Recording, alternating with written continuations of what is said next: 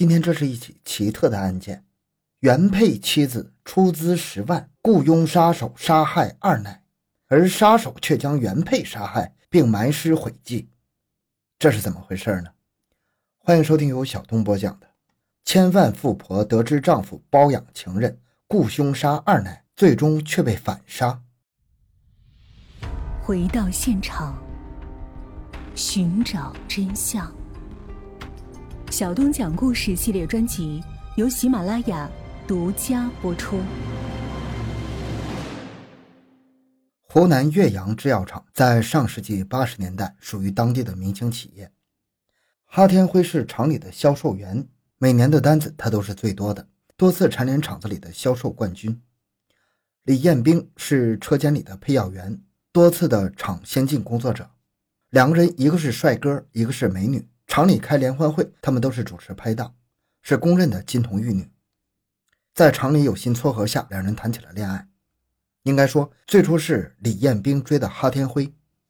在一九八六年七月十八日，李彦兵那天过生日，和几个同事和闺蜜在一起吃饭。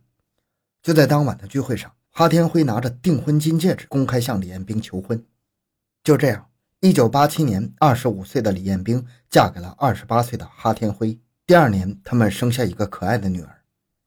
哈天辉是一个有本事的人，从一九八八年开始下海经商。在一九九七年初，他担任了山西某药业有限公司的董事长。不久之后，公司资产过千万。而哈天辉经商最大的助手就是李彦兵。在哈天辉任董事长公司里，李彦兵掌握着财务大权。但是随着时间的推移，两人新婚和最初事业激情已经消退了。哈天辉就此想维持现状，他家的钱三辈子也花不完，而李彦兵则想百尺竿头更进一步，就此导致了两个人除了工作似乎没什么可说的。在李彦兵眼里，哈天辉过于保守；而在哈天辉心里，李彦兵太过强悍，失去了以往的妩媚，两人已经是渐行渐远。就在这个时候，两人经过多年打拼经营起来的富豪之家的温馨，被一个女人的突然闯入。打破了往昔的平静。一九九七年三月初的一天，三十八岁的哈天辉在一次商业聚会中见到一个叫梁艳红的女子。梁艳红比哈天辉小一岁，风姿绰约的梁艳红是当地一位局长的妻子，因为丈夫忙于政务而忽视了她的多愁善感。一袭长裙的梁艳红当即就吸引了落寞的哈天辉。应该说，漂亮的年轻的女孩，哈天辉见过太多了。而让他动心的只有眼前这个女子，那诱惑的眼神让他感到不安。半个月之后，梁艳红趁着丈夫出省开会的机会，邀请哈天辉去自己家帮他拍摄一些有特色的照片。哈天辉高兴地带上了高档相机，来到了梁艳红的豪宅。就此，二人也就顺理成章地偷情走到了一起，从此以后一发不可收拾。两人天天疯狂地出入运城的高档酒店与娱乐城。两人之间没有任何金钱和利益上的往来，完全是因为所谓的爱情。后来，梁艳红义无反顾地与丈夫离婚，冲天了哈天辉的情妇。但是纸里包不住火，两人虽然一再小心，但是还是在1997年5月一家星级酒店开房时被李彦兵发现了。看着自己深爱的丈夫竟然在外面有情人，李彦兵伤心欲绝，对此他是不能接受的。而离了婚的梁艳红从此希望就立即转正，做了两年的二奶，她也不希望再偷偷摸摸了。她希望哈天辉离婚，然后娶自己。但实际上，哈天辉根本没有娶梁艳红的意思。在他眼里，妻子就是妻子，情人就是情人。但问题是，他既舍不得李彦兵，又放不下梁艳红。当婚外情曝光之后，哈天辉对李彦兵申明，他们之间的爱情才是真爱，而梁艳红就是他的饮料。对这种爱情观，李彦兵是不会接受的。一九九八年，李彦兵向哈天辉提出离婚，虽然哈天辉最初坚决反对，但是在李彦兵执意要求下，一九九八年二人离婚了。后来在女儿的苦苦哀求之下，第二年两个人又复婚了。哈天辉向李彦兵保证，不再和梁艳红往来了，但是在三个月之后。哈天辉在整理文件时，看见了他和梁艳红之间的特别照片，那充满激情的一幕幕又涌上了心头。鬼使神差之下，他给梁艳红打了个电话，从此二人旧梦重温。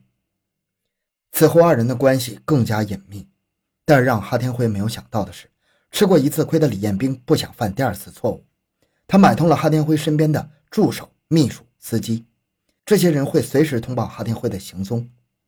当李彦兵发现哈天辉又和梁艳红在一起的时候，真是气得要死。此时他已经不想离婚了，因为他知道，如果现在离婚，正好成全了丈夫与梁艳红。此时的李彦兵恨透了梁艳红，而当哈天辉面对李彦兵的质问，大言不惭地说。成功的男人有一个二奶，怎么就不行了？你看看我们身边老板，哪一个不是三妻四妾呀？梁艳红有知识有教养，却心甘情愿屈你之下，你应该知足啊！哈天辉包养二奶，居然还能如此的振振有词。此时，李艳兵认为自己的丈夫变成这样，完全就是梁艳红这个女人造成的，由此也下定决心要杀了梁艳红，以解心头之恨。于是，她就开始琢磨着怎么整治一下丈夫和梁艳红。她开始四处找杀手，而此时的梁艳红也恨李艳兵啊。他现在已经离婚，就想让哈天辉与李彦兵离婚以后娶自己。可哈天辉却让梁艳红不要妄想。此时的梁艳红就是想通过刺激李彦兵，让他主动提出离婚。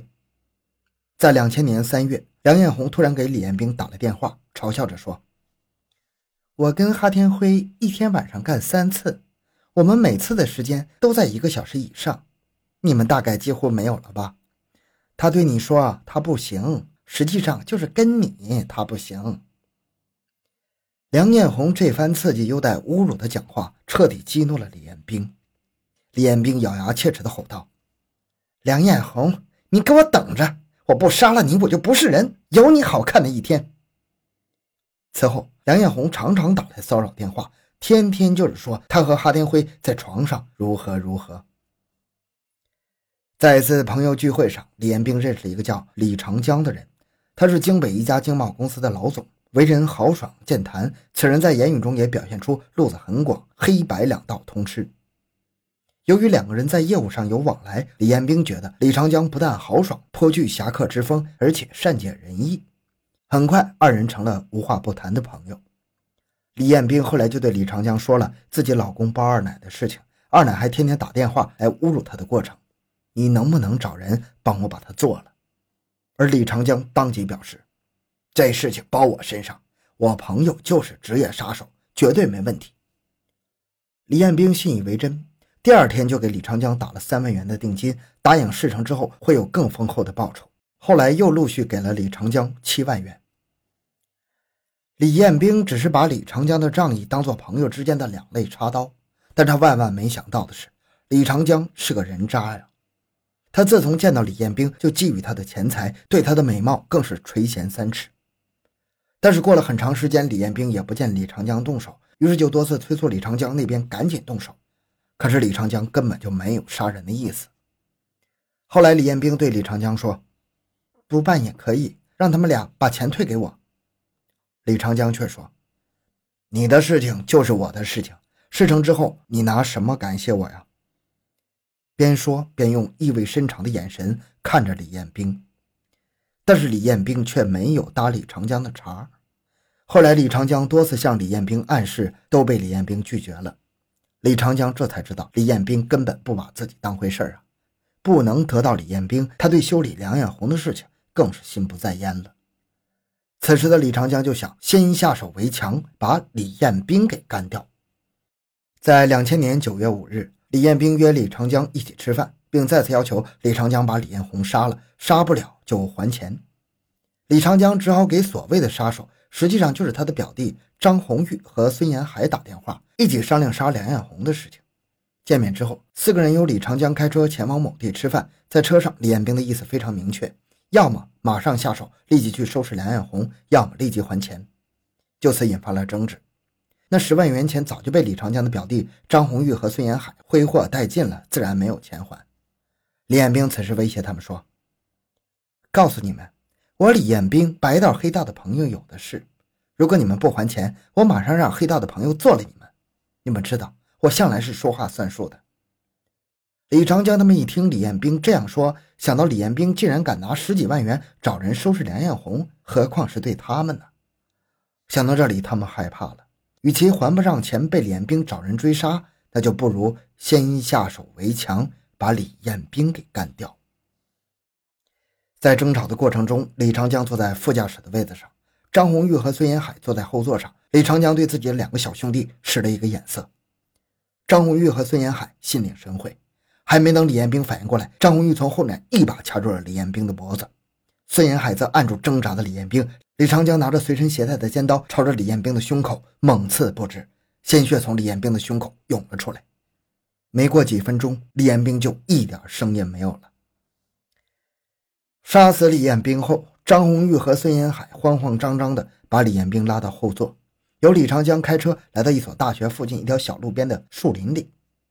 张红玉和孙延海把李彦兵的尸体拉出来，挖坑埋掉了。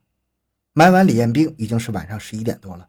随后，开着李彦兵的车连夜往河北怀来方向而去，连车带人抛尸灭迹。他们一路逃窜，一路商议对策。